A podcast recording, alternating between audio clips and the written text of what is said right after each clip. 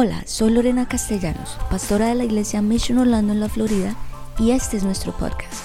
Esperamos que a través de esta palabra seas motivado, inspirado y que conozcas más a Jesús. Este es el mensaje de hoy. El tema de hoy es cómo controlar el estrés. Cómo controlar el estrés. Y escuché la historia de un pastor que él contó cómo él creció con gallinas y al principio tenía pocas gallinas y las tenía en un lugar amplio con bastante pasto y las gallinas bien, se comportaban bien, colocaban sus huevos, excelente. Después se empezaron a multiplicar un poquito más las gallinas, entonces les tocó apretarlas más y ponerlas como en jaulas de alambre y cada vez eran, estaban más apretadas y fuera de su ambiente natural. Entonces a raíz de, esto empezaron a suceder varias cosas. Una es que se empezaron a pelear entre ellas, entre las gallinas, y se empezaron a, a, picotear. A varias de las gallinas se les cayeron las plumas también. Y tanto era el picoteo de algunas que hasta ya empezaron a sangrar a, algunas. Y, y Tora también por maximizar también la producción de huevos, todo esto. Y ellos decían, qué diferencia tan grande de cuando sacamos a las gallinas de su ambiente natural y las ponemos en un ambiente no ideal para estas gallinas, mucho más apretados. Y esto generó muchísima tensión. Ahora los seres humanos no somos gallinas, pero ¿saben cuántos saben que Dios nos diseñó de cierta manera? Y cuando nosotros no estamos en nuestro ambiente natural, igual, y tal vez tenemos muchas cosas, y se añaden muchas cosas, tendemos a buscar maneras de cómo bajar esa tensión y por eso muchas veces vivimos estresados. Y por eso hoy, hoy queremos hablar este tema del estrés. Ahora, ¿por qué viene el estrés? Varias cosas, relaciones, conflictos, porque estoy casado, tengo un conflicto con mi pareja, porque no estoy casado, porque estoy soltera, otro conflicto, por las finanzas, por los hijos, por el empleo actual en el que estoy, por el empleo que dejé, por las finanzas, por las deudas. Entonces, muchas de estas cosas crean mucho estrés porque no, me, no tengo tiempo para nada. Pero Dios nos da una promesa muy linda y está en Juan 16, 33, que dice, yo les he dicho estas cosas para que en mí hayan paz en este mundo afrontarán aflicciones, pero anímense, yo he vencido al mundo. Entonces pueden decir, wow. E, esa es la promesa que Dios te da a ti. Dice, en mí vas a hallar paz. Dale un fuerte aplauso al Señor, que eso es lo que Dios quiere para ti. ¿Y qué significa tener paz? Tener es, es tener un corazón tranquilo. Y y lo increíble es que dentro de ese mismo versículo, ahí te dice, en este mundo vas a tener aflicciones. O sea, no, no te está diciendo, no, tranquilo, tú empiezas a caminar con Dios y todo te va a salir bien. No, te está advirtiendo, vas a tener aflicciones. Pero también te dice, anímense, anímense, porque yo he vencido el mundo. Entonces Dios te da esa promesa que vas a encontrar la paz. Y hay otro versículo que es Mateo 11, 28, que dice, Luego dijo Jesús, vengan a mí todos los que están cansados y llevan cargas pesadas y yo les daré descanso. Esa es otra promesa que en Dios nosotros encontramos ese descanso y eso es lo más lindo, el, regalo más lindo que Dios te dio, que es esa paz que sobrepasa todo entendimiento. el mundo no lo puede entender. Y, como te, te, digo, no es que no vayas a tener problemas, no es que no vayas a tener aflicciones, pero en medio de la prueba, en medio de la aflicción, tú vas a tener un corazón tranquilo. Tú vas a tener un corazón que tiene paz. Y eso es lo que te va a diferenciar de las, de las otras personas. La gente te va a decir, pero ¿cómo tú puedes estar en paz? ¿Pero cómo tú puedes dar gracias si te está pasando todo esto todo el mundo está en tu contra, te están hablando mal, son injustos contigo y tú, sí, Dios es mi paz. Estoy tranquilo de Jesús y por eso soy feliz porque Dios está dentro de mi corazón. Dale un fuerte aplauso al Señor.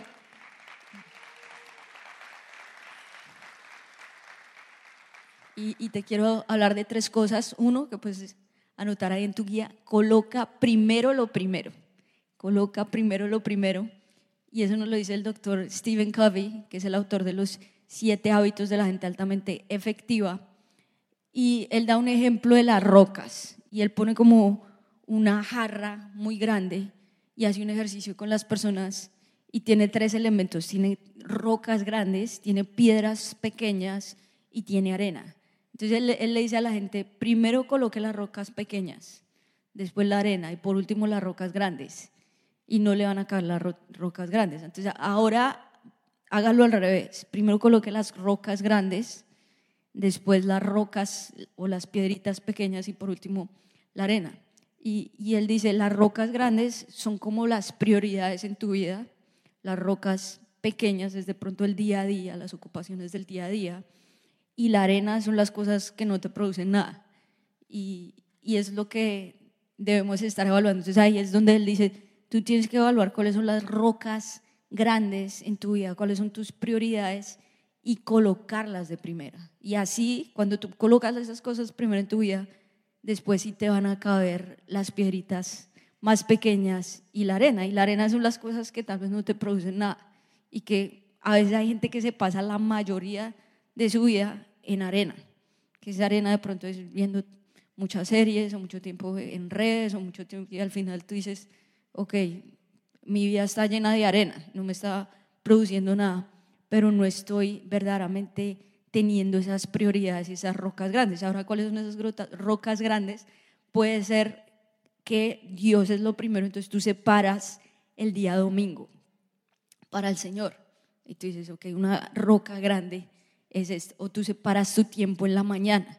Y tal vez las rocas grandes no son cosas urgentes.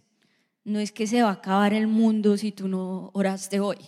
No es que, mejor dicho, qué va a pasar si tú no leíste la Biblia. Tal vez no pase nada, pero es una roca grande que te está ayudando a crecer día a día. Tal vez una, una roca grande, te dices, me voy a leer un libro al mes, espiritual, crecimiento espiritual. ¿Qué pasa si no leíste toda la semana? Nada, no pasó nada, no se cayó el mundo, pero es una roca grande para ti.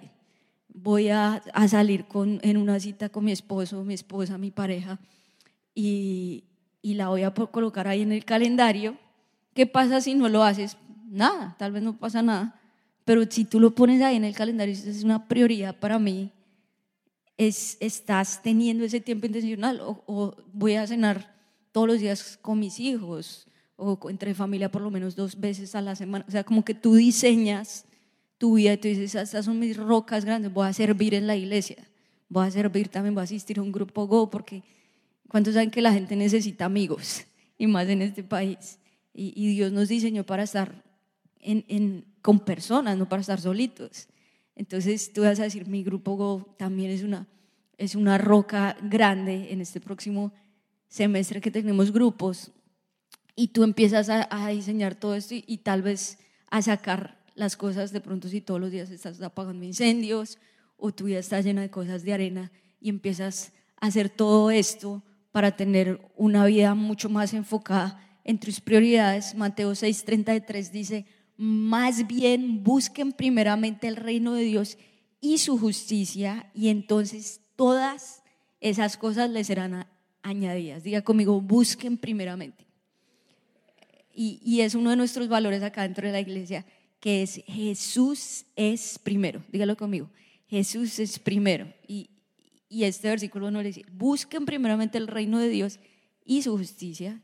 Y dice, y todo lo demás te será añadido. O sea, Dios sí quiere bendecirte en todas las otras cosas, pero tú tienes que hacer de tu tiempo con Dios, de tu búsqueda, una prioridad. Es lo primero en tu vida y es esas prioridades y colocar a Dios primero. Dentro de este, de este punto, algunas cosas es que una de ellas es que tu tiempo es limitado. Y eso todos lo sabemos. Todos tenemos la misma cantidad de tiempo. Todos tenemos las 24 horas y muchos no sabemos que el estrés es producido por el mal manejo de nuestro tiempo. Porque muchas veces nosotros creemos que somos Superman. Es que es que ellos no pueden hacer lo que yo hago porque es que yo soy wow. Yo soy otro nivel y yo sí puedo hacer estas 20 cosas a la vez. Pero la otra gente no, ellos no.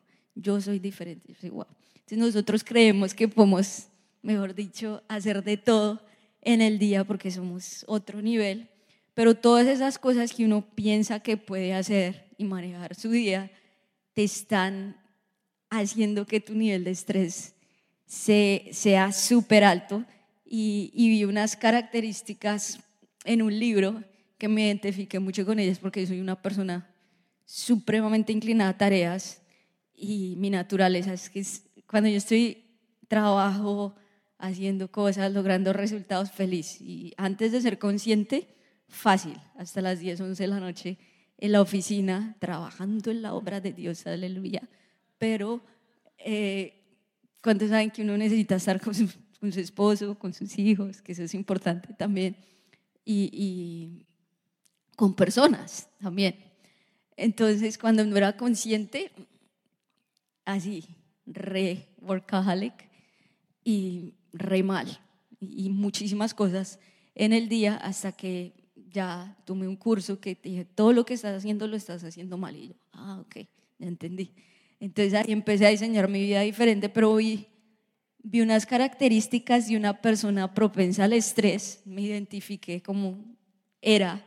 Ahorita ya estoy mejorando un montón, gracias a Dios. Pero dice, planea el día de una manera no realista. Check. El primero en llegar, el último en salir. Siempre está de afán no hace planes para relajarse. Uh. Se siente mal si está haciendo otra cosa que no sea trabajo.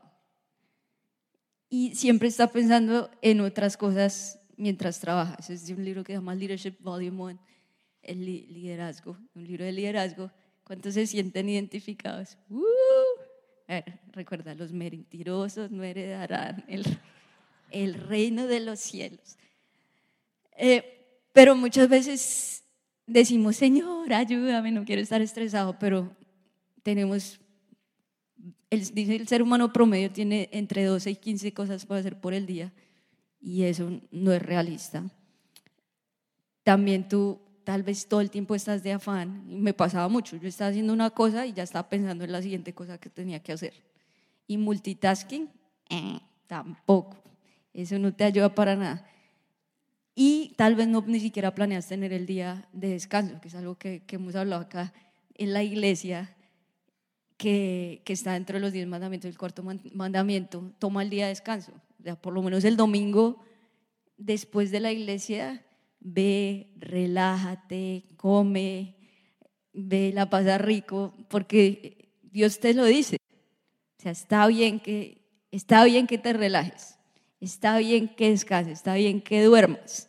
A mí, para mí, antes del dormir, tomar una fiesta en, en la tarde, yo es un pecado, mejor dicho, tengo que estar trabajando, ¿no es cierto? Pero algunas cosas que, que, nos han ayudado, que me han ayudado a mí un montón, es uno, diseñar mi, mi semana. O sea, decir, no soy Superman, no soy Superwoman, no puedo hacer mil cosas. Tengo que eliminar la gran mayoría de cosas y poner esas rocas grandes en mi calendario. Y con mi esposo nos sentamos a diseñar nuestra semana. Es decir, los lunes se ven así, los martes, los miércoles, los jueves. Nuestra cita va a ser los viernes a tal hora, nuestros días de descanso. Y en sí yo trabajo de lunes a jueves hasta hoy. Así que si necesitas algo el viernes, no me llames. Mentira. No mentiras. Pero aún, imagínense, una persona que era tan propensa al trabajo, ahora decir el trabajo lunes a jueves, viernes off, sábado y domingo también.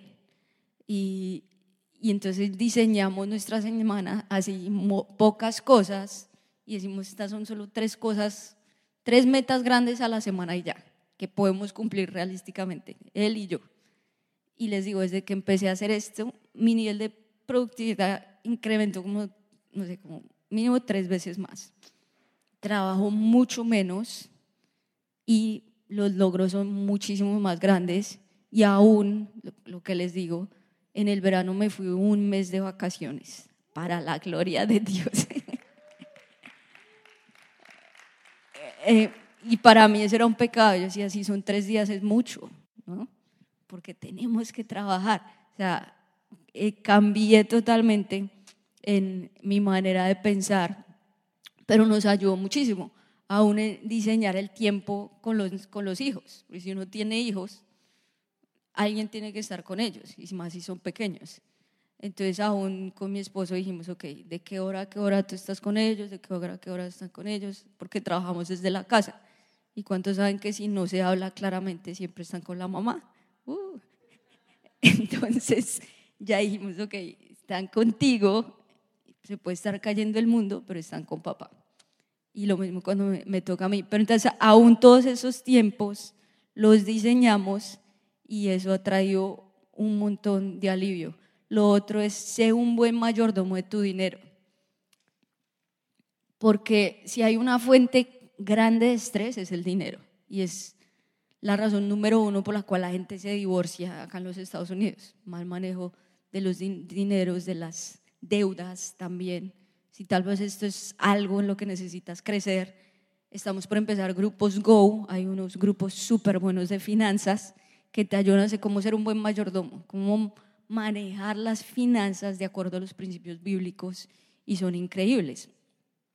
Y como testimonio personal también, bueno, siempre desde niña yo veía a mis padres sacando el diezmo, aún dando más de los diezmos. Entonces la parte de la generosidad siempre la tuve supremamente clara desde chiquita.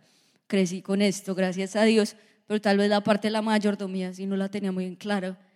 Y con mi esposo a veces de pronto no teníamos totalmente claridad, no habíamos hablado del tema cuando uno se casa, bueno, pues chévere, vivíamos en Miami por la playa, rico, entonces, ah, bueno, restaurante un montón, Starbucks un montón. Al final del año vi mi cuenta en Starbucks y dije, le estoy dando, pero no sé cuántos cientos de dólares a esta organización, ellos que están haciendo por mí. No, señor. Entonces dije, no más.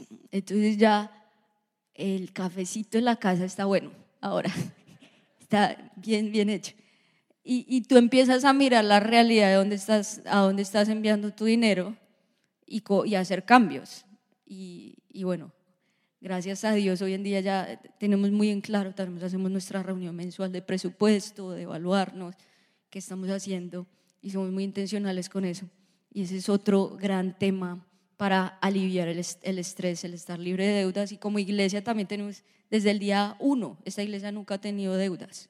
Esta iglesia siempre da generosamente y, y tenemos muy buenos manejos de, de, los dineros. Es más, hoy en día nuestro, nuestra meta y que estamos actualmente alcanzándola, estamos a poco, es, es eh, operar con el 80% y ahorrar el 20%, después de obviamente dar los diezmos. Y para la gloria de Dios ya lo estamos logrando. Entonces, lo que, lo que te decimos es algo que también estamos practicando. Y otra cosa es también encuentra el contentamiento. Ahí en 1 Timoteo 6, del 6 al 8 dice, por supuesto, la religión cristiana hace que nuestra vida sea mucho mejor pero solo cuando uno está contento con lo que tiene. Diga conmigo esa última parte. Solo cuando uno está contento con lo que tiene. O sea, la religión cristiana hace que tu vida sea mejor y es una verdad. ¿Cuántos saben que servir a Cristo es lo mejor que le puede pasar a cualquier persona? Pero increíble que dice, es solo, diga conmigo, solo, cuando uno está contento con lo que tiene.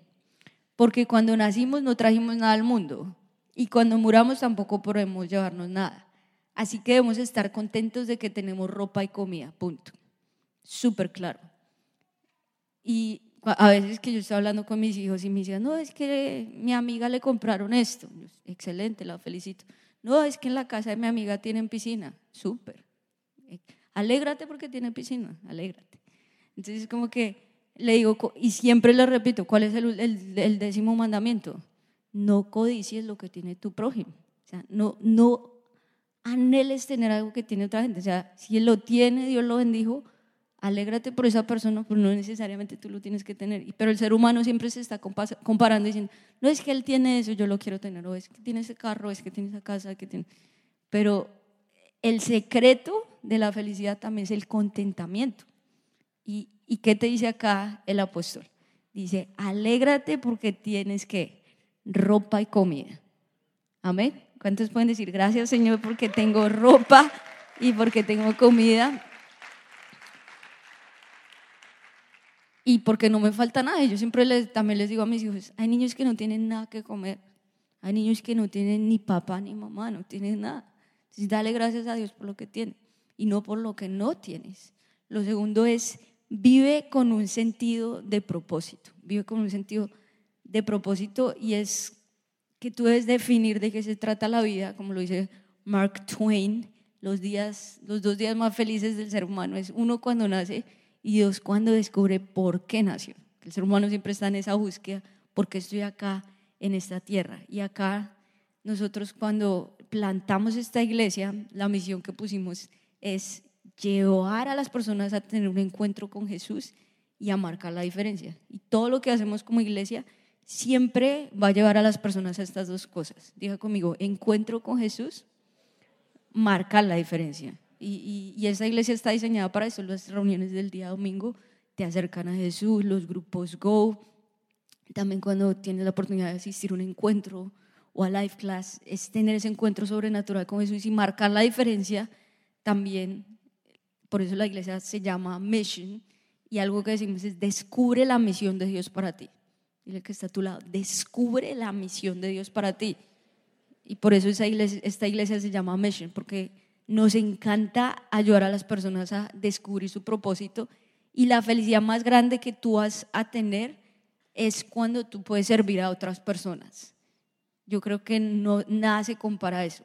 Cuando tú puedes usar lo que Dios te ha dado para servir a otros. Y así sea algo pequeño, como saludar a una persona, como ayudarlo a estacionar su vehículo, como servir a un niño en la zona kids, ayudarlo a encontrarse con Dios. Son cosas de pronto que uno dice son pequeñas, pero todo eso llevan a todas estas personas a encontrarse con Cristo. Y muchas personas que vienen por primera vez a la iglesia me dicen, lo que más me gusta es hablar con miembros del Mission Team o los voluntarios y ver ese amor con el que sirven, ver esa pasión con la que ellos también hacen todo dentro de la iglesia. Y hoy en día nuestra iglesia es muy bendecida. Nosotros tenemos hoy más de 200 voluntarios que sirven acá dentro del Mission Team. Un aplauso a todos los que sirven. En la iglesia tenemos 26 equipos más o menos ya. Es una iglesia que, gracias a Dios, opera muy bien. Y tal vez si tú no sirves, tú dices, no, pero yo donde pues, siempre va a haber espacio para ti, siempre va a haber espacio para que tú sirvas en algún equipo y te sientas útil en las manos de Dios. Que no hay mejor cosa que uno sentirse útil en las manos de Dios y decir, Señor, ¿cómo yo puedo añadir valor a la vida de una persona? Así sea algo pequeño, orar por una persona, bendecir a una persona, hacer algo por, por alguien, es, a ti es el que te va a traer muchísima bendición. Y escuché la historia de Alfred Nobel, que es el de los premios Nobel. Él nació en 1833 y murió en 1896 y es conocido por los premios Nobel, ¿no es cierto? Pero ¿cuántos saben que él, fue el inventor de la dinamita también? Fue ingeniero, inventor, o sea, supremamente inteligente. En el año 1888 muere su hermano Ludwig y un periódico francés se equivoca y piensa que el que había muerto era Alfred. Y entonces ellos escriben el obituario. ¿Saben qué es esa palabra? Ya hasta hace poquito. ¿Qué es eso? Ya, ya sé qué es. Pero escriben el obituario de Alfred y dice, muere el inventor de la dinamita. Y entonces escriben todo un artículo, el hombre que usa toda, que se hizo rico matando a otras personas rápidamente. Y, él, y cuando él leyó esto, él dijo, ah, así es como la gente me va a recordar a mí. O sea, ¿qué diferencia estoy marcando en la de otras personas? Entonces ahí fue donde él dijo, voy a, donar, y dio lo que hoy en día serían 250 millones de dólares, voy a dar este dinero para premiar a personas que están haciendo cosas increíbles y de ahí nacieron los, los premios Nobel, porque él dijo, quiero ser recordado por alguien que, que impacta la vida de otras personas. Y lo mismo piensa tú eso, cómo tú quieres ser recordado, cómo tú quieres que la gente te perciba. Tal vez uno por naturaleza está pensando solo en uno y tiende a ser muy egoísta. Mi trabajo, no, no tengo tiempo para orar por nadie ni para bendecir a nadie, sino que estoy en lo mío porque en este país toca hacer la verdad. Tengo tres trabajos. Pero mira lo que dice el Salmo, el Salmo 39, 4. Dice, Señor, recuérdame lo breve que será mi tiempo sobre la tierra. Recuérdame que mis días están contados y cuán fugaz es mi vida. ¿Y cuántos saben que la, vida es como un suspiro? O sea, un día tienes cinco años, al otro día tienes 30. Uh, dice, ¿a qué horas? Y después tienen 60. Entonces, la vida se pasa muy, muy rápido y, y tenemos que estar pensando en eso. ¿Cómo queremos cada día vivir nuestra vida? Y, y yo todos los días hago unas declaraciones me recuerdo porque estoy acá en la tierra, también que es lo que decía el apóstol Pablo, ser un embajador de Jesucristo, servir a las personas, añadirles valor también. Entonces, si tú te recuerdas el por qué tú estás acá a diario, la misión de tu vida, eso te da propósito. Lo tercero es mantén tu corazón en las cosas del cielo. Mantén tu corazón en las cosas del cielo.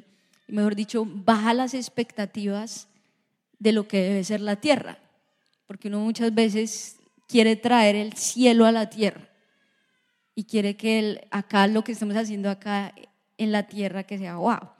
Y te digo que Dios sí te quiere bendecir un montón acá en la tierra, pero también tenemos que ser realistas que nunca se va a comparar la tierra al cielo. Amén. Entonces saben que el cielo va a ser algo increíble, va a ser sobrenatural. Entonces tenemos que bajar las expectativas, que es algo breve, que también como lo leíamos en el primer verso, hay que tener una realidad que también en el mundo vamos a tener aflicciones. Jesús te lo dijo, vas a tener aflicciones. Entonces, esa es una gran realidad, pero anímense que yo he vencido el mundo y anímense que tú vas a ir un día al cielo a pasar toda la eternidad con Jesús. Como le digo, el, nuestro tiempo acá en la tierra es muy corto pero estamos expectantes a lo que será la eternidad con Cristo. Amén. ¿Y cuántos se alegran por vivir toda una eternidad con Cristo? Y eso nos debe, nos debe emocionar mucho. Y saben, la antigua generación lo tenía súper claro. Si ustedes escuchan a los abuelos, bueno, que tal vez en sus iglesias aún las canciones que cantaban, aunque en este mundo no tengo mucho, estoy esperando el cielo, ¿no es cierto? Como que ellos tenían esa gran expectativa de lo que sería el cielo y por eso decían, bueno, tal vez no poseo muchas cosas, pero poseo lo más importante que es Cristo en mi corazón y sé que también pronto llegaré a la presencia de Dios. Y cuando uno muchas veces aún va a orfanatos o a lugares muy, muy pobres, que la gente de pronto no tiene mucho, y tú ves a los niños ahí jugando con, con palitos, con piedritas, y uno los ve que felices, con lo que no tienen mucho, pero están como, ah, bueno, acá en esta tierra estoy disfrutando lo que tengo. Y muchas veces están muy felices que un niño acá en Estados Unidos con seis dispositivos y totalmente infeliz. Entonces es como esas perspectivas de lo que es la vida. Y mira lo que dice 2 Corintios 4, 16 al 18, que dice, por tanto no nos desanimamos, al contrario, aunque por fuera nos vamos desgastando, por dentro nos vamos renovando día a día. Pues los sufrimientos ligeros y efímeros que ahora padecemos producen una gloria eterna que vale muchísimo más que todo sufrimiento. Así que no nos fijamos en lo invisible, sino en lo invisible ya que lo que se ve es pasajero, mientras que lo que no se ve es eterno. Qué increíble este versículo, que aunque van pasando los años, dice que nos vamos desgastando, pero por dentro dice que nos vamos renovando. Tu espíritu cada día se renueva más. Y aunque estamos pasando por sufrimientos ligeros, son cosas que son pasajeros. Y nuestra mirada no debe estar en lo visible, o sea, tu, mirada no debe estar en lo que tú estás viendo, en las circunstancias, en lo que es la tierra, sino en esa expectativa de lo que es lo invisible, lo que es lo eterno, lo que es esa comunión con Dios. Y alguien que me impacta mucho su testimonio de cómo Dios lo usó un montón fue el evangelista Billy Graham. ¿Cuántos han escuchado al evangelista Billy Graham? Uh. Y, y él tenía muy claro lo que era la perspectiva del cielo. Él tenía súper claro que aunque él hizo muchas cosas y llevó muchas personas a los pies de Jesús, él aún tiene un, libro que, que, se llama como acercándome a casa, acercándome a, hogar, a, mi hogar eterno, que es el cielo. Y ahí él cuenta de cómo estaba la expectativa de llegar al cielo. Y una de las frases que, una, de las frases que él puso fue, uno es, mi casa está en el cielo, pero soy, soy un viajero en este mundo.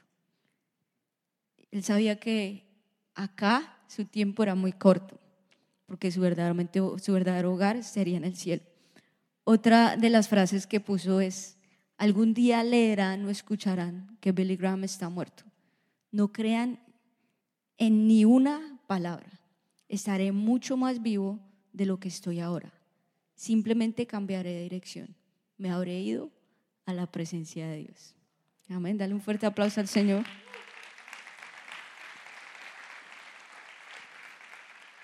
Y yo muchas veces tengo esa conversación con mis hijos y, y les hablo, bueno, nosotros estamos acá un periodo corto del tiempo, pero después pasaremos a la eternidad. Y mi hija Ariana, no me quiero morir. Y todo el mundo se va a morir algún día. Esa es la realidad. Pero lo que va a suceder es que tu cuerpo queda acá, pero tu espíritu se va a la eternidad. Y, y, y a veces vemos esos episodios del super libro, que son súper lindos, se los recomiendo. Es más, hay una aplicación, CBN, familia, puedes ver todos los episodios de super libro. Aún yo soy supremamente ministrada con esos episodios. Y hace poquito vimos como Elías, Dios se lo llevó al cielo. Y ellos, ¿cómo así? Yo, es que Elías no murió, Dios se lo llevó al cielo. Y, y como que es esa perspectiva de que tu espíritu pasa la eternidad con Cristo y es súper lindo. Entonces, ten esa perspectiva de que tu tiempo acá en, en la tierra es muy corto pero la eternidad la vas a pasar con Cristo. Gracias por escucharnos. Esperamos que este mensaje haya sido de gran bendición para ti. Te invito a que te suscribas y lo compartas con tus amigos. Para más contenido en nuestra iglesia visita missionorlando.com. Que Dios te bendiga.